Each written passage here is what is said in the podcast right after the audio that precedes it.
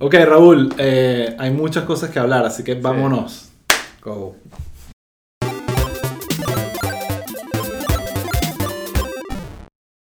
Bueno, Listo. otro episodio de Pueblo People, Raúl. Aquí estamos. Eh, gracias a Felizmente. todos por seguirnos, por escucharnos. Por comentar, por Eh, darnos sus opiniones y consejos. Te admito, hace par de días escuché yendo al trabajo el de Fox News y Smartmatic y de verdad me gustó cómo quedó. Sí. Estaba divertido, es una historia muy Sí, interesante. divertido. Que como venezolano, bueno, no, obviamente nos involucra, entonces no- lo hace más interesante, así que está bueno. Sí, me, me gustan esos episodios también que son como temas que son como pop. Exacto. ¿sabes? Que, Eh, y, y- y eso, pues, también sugieran temas, por favor, los que están oyendo esto, eh, para meter y aprovechen que estamos, que estamos pues, publicando como tres episodios a la semana. Y ya saben, compártanlos, suscríbanse, com- rieguen la voz para que la gente se eduque. Es más, el episodio que tenemos preparado hoy es de esos episodios que creo que vale la pena que Este la es un gente- evergreen. Eh, sí, Sí, probablemente sí, es eso sí, que puede ayudar hoy, como puede ayudar en Exacto. unos meses. Eh, entonces quiero contarte un poquito antes de entrar en el tema que vamos a hablar, eh, por qué eh, vamos a hablar de ese tema. Y es Pero porque no, no me vas a decir cuál es el tema. ¿no? lo vas a escuchar, déjame desen- desenlazar esto, desenlazar esto. Entonces, obviamente venimos de una campaña presidencial eh, súper eh, politizada y polarizada, donde hubo locura, se puede decir, de ambos lados. Creo que un lado Más que demostró ganar esa, esa carrera, pero definitivamente hubo ambos lados. ¿Cuál, Y una- y- y- cuál lado fue ese? eh, e- ese, exactamente. Eh, Los que estén escuchando el podcast van a tener que verlo para entender lo que acaba de pasar. YouTube. Ah, exacto. Contenido exclusivo de YouTube. Exacto. Eh, pero en todo caso, lo que hubo mucha desinformación, eh, lo sabemos, hemos hablado de eso. Y una de las cosas que uno vio en esos chats de WhatsApp de tías o familiares o amigos que de alguna forma mm, no estaban tan bien informados de lo que estaba pasando acá. Y había muchas cosas que eran como que recurrentes. O por- hablamos de Q, de QAnon y todas Sí. estas cosas que pasaba mucho que mucha gente hablaba de temas que, que eran de Q, pero no sabían, no estaban como conscientes de que era eso. Claro. Eh, también estaba lo de, pizza, lo de eh, George Soros y sí, que sí. todo estaba financiado por George Y Soros. Pizzagate. eh, Pizzagate. Pero una de esas cosas que se mencionó mucho fue esta organización, llámese así, llamada Antifa. Al parecer, según algunas personas eh, en esos chats de WhatsApp, Antifa es la cosa que más deberíamos tenerle miedo en el planeta Tierra ahorita y, eh, y que probablemente es la causante de todos los, o gran parte de los males que está pasando este país, porque básicamente eh, si escuchas a los que hablan de Antifa con tanta propiedad, está infiltrada en todos, en todos los niveles del Pero- gobierno y, de- y de- y Expli- del Partido Demócrata sobre todo. Explícame una cosa. Este episodio, o sea, tú vienes aquí en este episodio a defender a Antifa. No, para nada. Quiero Por favor, aclárame eso. Porque la pregunta, la pregunta es, ¿qué es Antifa? Sí. O sea, es como que eh, esto es algo realmente que debería preocuparme.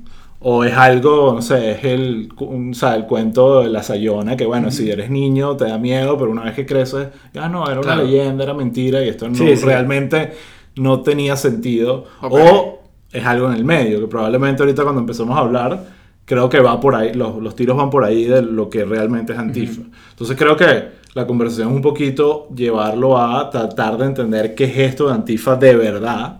Eh, aquí tenemos obviamente un poquito de información, investigamos un poquito para que cuando saquen un poco la idea es que cuando este tema salga en sus casas, en sus amigos o lo vean en las noticias, estén un poquito Exacto. más informados de, de la realidad. El problema, básicamente, para arrancar por ahí, yo creo, es que es ese tag de Antifa que, que se lo ponen a cualquier cosa. O Exacto. sea, eh, tal periodista, ah, no, él es Antifa, pum. Entonces ya es el tag de que es un enemigo, de que, y de que es parte de toda esta organización que, bueno, que Es que es raro, porque no es que es una organización secreta, pues. Exacto. O sea, Sí, es un bueno. movimiento. Más o menos, y ese es el tema. Primero, vamos a empezar como para definir algunas cosas. ¿Qué es Antifa? ¿Qué es Antifa? ¿Qué significa Antifa? El término antifa, que es muy genial, el creativo que se le ocurrió ese nombre, viene de antifascist, antifascista, ¿no? Entonces, ya de por sí el nombre te da como un espíritu. pero eso no es malo. Exacto, exacto, eso es lo que iba a decir. Ya el nombre por sí te da como un espíritu de, ok, bueno, es algo que está en contra de algo de todos, o no todos, pero mucha gente podemos que coincidir mayoría. que es Sí, algo. Si te das una vuelta por España en estos días, te das cuenta que no, que Entonces- no todo el mundo. Entonces realmente este, eh, ese término viene incluso Sí. después de la Segunda Guerra Mundial, ya existía el término, en el 46 fue la primera vez que se usó, pero realmente no tenía ningún tipo de relevancia ni poder. O sea, en el 46 ya la gente está hablando de Antifa Hubo- como... se, se mencionó en el 46 como el término antifascist y es como que este, eh, como que eh, este significado, el significado literal, pero no es lo que es hoy, no es lo que se convirtió el término hoy. Ok, pero... O sea, pero era un término así como uno dice facho. Exacto. Sí, pero no sé qué tan popular era. No ¿Qué sé qué tan popular antifa, era. o? Pero el término antifa original, o sea, los, los primeros orígenes de esa palabra como tal vienen de, de la posguerra, Segunda Guerra Mundial, 1946. interesante. Ahora, eso no valió nada, ese, ese nombre se, nadie le importó. Y realmente fue con la presidencia de Obama y después la, la llegada Ok. de Trump en Estados Unidos que empezó a tener O sea, un poco de... Que Obama le dio poder a Antifa. Bueno, más o menos. O, por, o la reacción, el anti-obamismo generó una reacción que generó Antifa. Creo que un, poquito, un poquito así. Eh, una de las cosas que pasa es eh, de- definiendo qué es Antifa. Ellos se definen como una organización secreta, sí, sí es. Y parte de la ironía de Antifa es que ellos son anti-gobierno, anticapitalista, anti-establishment, son anti-todo. Eh, y son anti-homofobia. Entonces, de alguna forma, están en una causa, entre comillas, justa, pero de alguna forma... Pero no son anarquistas, o sea, son... Bueno, muchos los comparan, hay mucha inspiración anarquista, se visten de negros todos, pero no hay una organización porque justamente ellos están en contra de, de la, La organización. organización. Eh, eh, sé que suena absurdo, pero un poco eso. Entonces, si tú ves como que el sistema que ellos tienen no, no es de reclutamiento, no tienen un líder, o sea, nadie podría aquí decir, el líder de Antifa es este. Hay Ok. dos organizaciones, una que se llama Rose, no sé qué cosa Antifa, ahorita busco el nombre bien, que fue la primera organización, en- por supuesto, en Portland, Oregon. Es como que Sí. hay mucha explicación porque yo creo que mucho de este Antifa es como que white guilt manifestado en, en, en- en locura. O- ok, o- una pregunta ahí. Eh, o sea, son an- anticapitalismo, antiautoridad, antigobierno, an- antiderecha. O sea, son izquierda. Antifa es como una, bueno, entidad, por decirlo de una manera, ya que no podemos decir que es una... Son, no se definen como izquierda, pero son claramente antiderecha. ¿Sabes? Son, son totalmente antiderecha. Entonces, en ese sentido, creo que. O sea, pero hay personas ahí, porque Sí. yo quiero compararlo con una cosa, con Q. Exacto. O sea, Q, claro, obviamente hay gente, hubo un Q, o hay sospecha de quién es Q. Exacto. eh, este, y ahí, pero del, de, de QAnon hay como ciertos voceros, o no voceros, pero como unas especies de profetas de QAnon. Eh, o sea, hay gente identificada. Sí. Eh, a lo mejor Q no. Pero Eh, hay un líder y hay alguien o se y, y- y entiende- conectan a Trump Claro, como pero, una de esas pero igual es como una especie de cosa que, que tú dices. O Claro, que entiendes, propia. O, que entiendes que, que- que exacto, que se armó orgánicamente a punta de teorías de conspiración y lo que nosotros hemos hablado, que las teorías de conspiración, los receptores muchas veces también sirven para alimentarlas y para construirlas y, y- y tú entiendes como Q, como una QAnon, como una gran teoría de conspiración se organiza a través de las teorías de conspiración. O sea, Antifa es el equivalente a eso del- de- del otro lado. No. Ok. La respuesta clara es no Ajá. porque no tienen mm, ni el tamaño ni la organización. En parte es porque así está, eh, así fue diseñado el, el- el concepto de Antifa. Entonces no, no crecen en números. Sus números son bastante bajos y en verdad la influencia que tienen es mucho menor de lo que la gente cree. Ha sido más Trump, y la, y la derecha, Fox News, creando la ilusión de este monstruo que, ojo, sí existe. O sea, una de la- uno de los temas no es que no es la, la Sayona no existe. Exacto. ¿Sabes? Vamos claro, la Sayona no existe. Antifa sí existe, pero son células pequeñas, muy focalizadas, que generan caos. Hubo este... O sea, cuando hablas de células suena como una broma terrorista. Sí, pero es que son. Y de alguna forma el intento, Trump ha intentado, y parte de lo que pasó fue que Trump quiso que lo declarara una organización terrorista doméstica, pero eso, eso es muy complejo y va más allá Claro. de, de lo que Trump Sí, quisiera. sí, para eso tienes que, no sé, este, tumbar las puertas del Capitolio y entrar con... eh, matar a un policía dentro del... Exacto. Entonces, eh, Antifa no tiene identidad en el sentido de que no, no- nadie da la cara, se ponen máscaras, se visten todos de negro. Y su filosofía es luchar contra todos estos, eh, digamos, problemas de la sociedad como el racismo, la homofobia, el capitalismo y todos estos problemas con violencia. E- ese es su término. Sí, incluso hubo esta, hace unos años, como esta conversación, sí, que te hago a ti la pregunta, es como que se justifica pegarle un puño a un nazi. Y era como que ellos hacían esa pregunta, era como que... Sí, y ta- a un comunista también. Exacto, pero entonces ahí abres la puerta a que se utilice la violencia Claro. para acabar con la violencia, a veces con, con- ni siquiera con la violencia física, sino con un discurso violento o racista. Entonces, de alguna forma eso es lo que hace que Antifa no tenga el más mínimo sentido y sea otra estupidez más de un, de un extremo, en, Claro. este, ca- en este caso Claro. Pero, antiderecha. pero entonces, una cosa importante de esto que, que tú dijiste, sí existe. Sí existe. O sea, es algo tangible. O sea, tú, hay marchas, hay protestas de Antifa que son violentas. Sí. Además.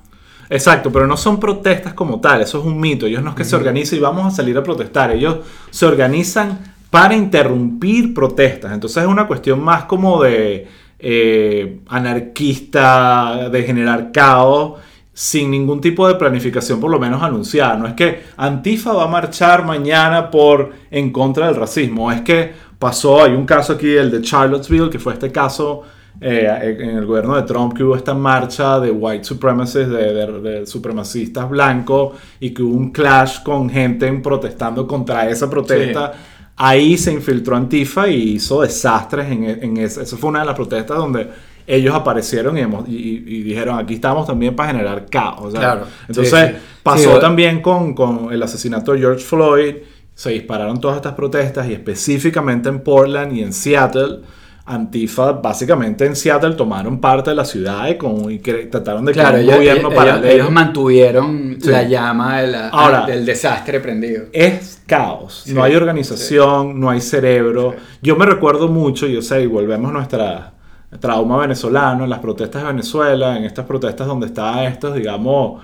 eh, Los libertadores. Exacto, todos estos personajes donde había muchos que estaban con una causa justa y lo hablabas y tenían una ideología, querían acabar con el comunismo y que salía el gobierno y de la dictadura. eh, Pero habían otros que tú sabías claramente que estaban ahí porque lo que quieren ver es el mundo arder y es un elemento de caos y de, y de bochinche, De bochinche y, eh, y de, y de desastre y de Claro, aprovecharse ese sí. caos para, para, no sé, está ese fenómeno como de la masa y la psicología de las masas cuando ves a todo el mundo. Yo estuve en Woodstock 99, señores, y cuando eso se empezó a quemar y todo eso empezó Ah. a arder, ahí no hubo nadie inocente, lo digo de una vez, ahí todo el mundo y que bueno, ya estamos aquí, déjame quemar esto, ¿sabes? Sí, como que, claro. y eso pasa Sí. Y, creo que hay mucho de, de Claro, y- lo que y es- también- simplemente son rebeldes sin No, causa. no, y también, bueno, un poco relacionado con lo que tú estabas diciendo, y también uno, a- eso, habiendo estado en marcha, es un rush de adrenalina. Exacto. Sí, hay mucho de eso. Hay- pero, hay- pero eh, ahí hay organización, de esos que dicen, mira, vamos acá porque va a haber caos, aquí vamos a echar piedras y echar puños y hacer cualquier desastre. Que si tienen un antifa, tiene una página que tú puedes ir y ver, Sí. tiene una organización, hay un líder ¿Dónde me en la lista, hay un líder en la lista de los Claro. más buscados del FBI. No, no, no, no, porque no tienen la influencia en el poder. Es como que un pequeño Sí. problema que la derecha ha magnificado para crear este enemigo que, que nos une. que Ellos, está bueno, está uno de estos casos de, de- de que interrumpen protestas y está el de que le tiraron una merengada en la cara a un periodista, Andy Ngo. Exacto. eh, que, que es un periodista de, de- como de right leaning. Exacto, sí, Está sí, cubriendo una marcha de los Proud no, y no solo le tiraron, le pegaron, lo, le- le- lo agredieron. Lo pues. agredieron claramente. Sí, eh, Sí. pero, ok, no- nosotros hemos visto, eh, o sea, aparte de, de estos movimientos de Antifa, eh, eh, también hay otros grupos, como ese grupo nefasto, el Code Pink, Exacto. que como con la excusa de- del, feni- del feminismo se han montado y, y, bueno, y, y empujan como que la agenda esa chavista en Estados Unidos. Es un perfecto ejemplo, el de Code Pink. Me gusta que lo Los, tanquis, pues. Sí. Eh, Eh, porque Code Pink es un grupo feminista, pero no representa necesariamente el feminismo en general. ¿Entiendes? Y esa es como gran diferencia con grupos que, de ideología que representan esta ideología Sí, en la que todos están de acuerdo. Es una, podamos decir, una mutación negativa del, del movimiento feminista. Lo mismo pasa un pelín con, con, con Antifa, con el tema antiderecha, anti, anti, que es esta Bueno, versión y- mutada. Y, en de- el mundo de Venezuela, Code Pink ni siquiera se vuelve relevante por el tema del feminismo, sino porque son eh, ellos Exacto. los que, los que toman la embajada Exacto. en, en Washington y hacen toda aquella cuestión de que se quedaron ahí. Eh, también hay grupos de... Es que a mí me da curiosidad como, o sea, eh, tiene que haber algunas, algunas caras de Antifa, de gente reconocible. O sea, yo sé que por lo menos, o sea, en términos de, de, de ese grupo como de tanquis, de, de- hay, hay como unos periodistas de izquierda que andan a, a- a cada, cada cierto tiempo aparecen, que es como que les, les pasa el cheque. Ujú. ¿Sabes? El, el tipo, el, eh, ¿cómo se llama este tipo? Creo que se llama Ben Norton y Sí. todos estos tipos que, que son nefastos y que, y que, y que eh, como que eh, ayudan a, a propagar la narrativa de- del chavismo y de, y de todo lo que es malo en el mundo Ujú. eh, que tenga que ver con la izquierda. Eh, es como que el rol de ellos es, Es defenderlo y montarse en esta eso, sí. Pero de Antifa concretamente. O sea, hay gente que tú identifiques como que tú veas, o, o es, o es esto que tú dices que todo el tiempo están.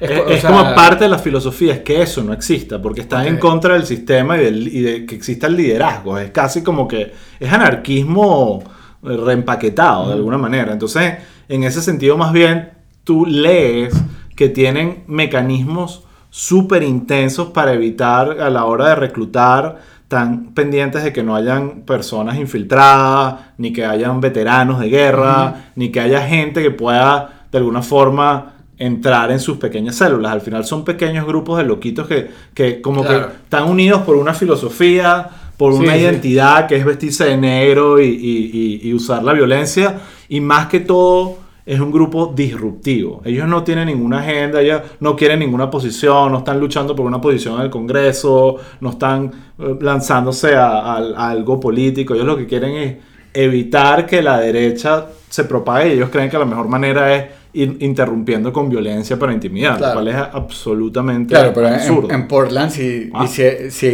hicieron desastre. O sea, fue un Portland es más un que chiste. Portland es un chiste. Hay una serie llamada Portlandia que la recomiendo Sí. absolutamente. Y irónicamente Exacto, creo que, que... Portland es un chiste, no lo que pasó, sino Portland como la el concepto vibe de, eh, la, la Portlandia. izquierda, la izquierda blanca americana De- que vive de en una Starbucks. burbuja, exacto, de de Starbucks. Panther Coffee. Eh, que, que si tú ves Portlandia, que ha- no sé, no creo que no hay, pero que hay un sketch de Antifa sería totalmente predecible, Claro, porque sí. es otro grupo Sí. más intenso. No, que pero sí tiene lo nada hay, mejor. o sea, de repente no, porque a lo mejor no era tan, eh, o sea, lo- la palabra antifa no estaba tan en el aire, pero sí hay de, de, de, de- de prote- de- de gente de, de protesta Sí. en Portlandia y ellos burlándose de eso, pues. Entonces, eh, bueno, ese es más o menos el, el tema de Antifa. Les recomiendo, lo podemos pu- publicar por ahí. Hay un artículo interesante del Washington Post con los, mit- los cinco mitos de Antifa y creo que los cubrimos todos. Eso de que no está organizado, que no es grande. Aquí hay una data interesante que la tengo en inglés, pero la, la- la traduzco. Ajá. Eh, en Estados Unidos, sobre todo respondiendo al tema de si nos debería importar Antifa y nos debería preocupar, ¿no? Es como que nos debería preocupar que nos parte un rayo cada vez que caminamos por la calle. Bueno, no, pero sí, existe chance de que eso te pase, pues, ¿no? Entonces, eh, eh, hay una data aquí interesante que es 53% entre el 2010 y 2016, 53% de los ataques terroristas en Estados Unidos eh, fueron causados por eh, eh, extremistas religiosos. Ok. ¿ok? Que es interesante porque eh, Sí. lo que te demuestra es que hay una identidad y una ideología detrás clara con un objetivo y una misión a cumplir, que no es lo que es Antifa. 35% fueron eh, extremistas de extrema derecha, Ok. que es la preocupación que hay ahorita y la que tiene Biden, y lo vimos un poco el 6 de enero, y 12% de izquierda, extremistas de izquierda, pero no, no, eso no es antifa nada más. Aquí hay extremistas de lo que llaman environmental extremists, en Pe- Sí. PITA, y, o no sé si ellos caben, Sí, sí. casi están ahí, o probablemente están, pero esa gente que, que, que anda protestando por el clima Sí. de manera radical y violenta. Exacto. Entonces, La gente que eso de alguna forma... El Keystone Pipeline. Exacto, pero con violencia y, y- y que se pueda considerar como casi terrorismo, ¿no? No, no la protesta como tal, que sí es válida. Entonces esto lo que te demuestra es que realmente el temor a esta radicalización de la izquierda creo que está desproporcionado al lado de la derecha, necesitaban crear este enemigo, pero creo que también... Pero hay que tenerles el ojo puesto. hay que tenerles el ojo puesto. y creo que un tema importante es prepararnos para tener esa conversación cada vez que te saque, si es Claro. un amigo o un familiar o un compañero de trabajo quien sea, que te saque lo de Antifa, uno esté preparado, porque creo que parte del problema que hemos tenido los que, los que estamos tratando de discutir o debatir ese tema Claro. es que hemos estado negando la existencia de Antifa, como que eso es un invento, eso no existe, Antifa no existe, Claro. el problema es Trump y nada más Trump. Y es como, mira, ya, sí existe, es un problema, pero esta es la verdad. Y, yo creo que eso es lo que podría ayudar a que Además que gente Antifa, o sea, es como lo del, lo del Pizzagate o es como lo de, bueno, eh, lo del Pizzagate y, y todo- toda la historia de, De la pedofilia. Eh, de la pedofilia del Partido Demócrata y todo eso, que es algo que es tan horrible que, o sea, no, eh, una un pedófilo no es defendible, pues. Sí. Entonces, eh, pero, pero volvemos, es algo como que, ajá, ¿de dónde salió eso? Sí. No, y, y- y- y sobre todo porque vemos, pasó el 6 O sea, de pero enero. lo que quiero decir es que son tags que se usan para hacer como una cuestión definitivamente, es como una cosa que te voy a decir que, que, que, bueno, que es controversial, pero bueno, es el- eh, lo del tema del aborto.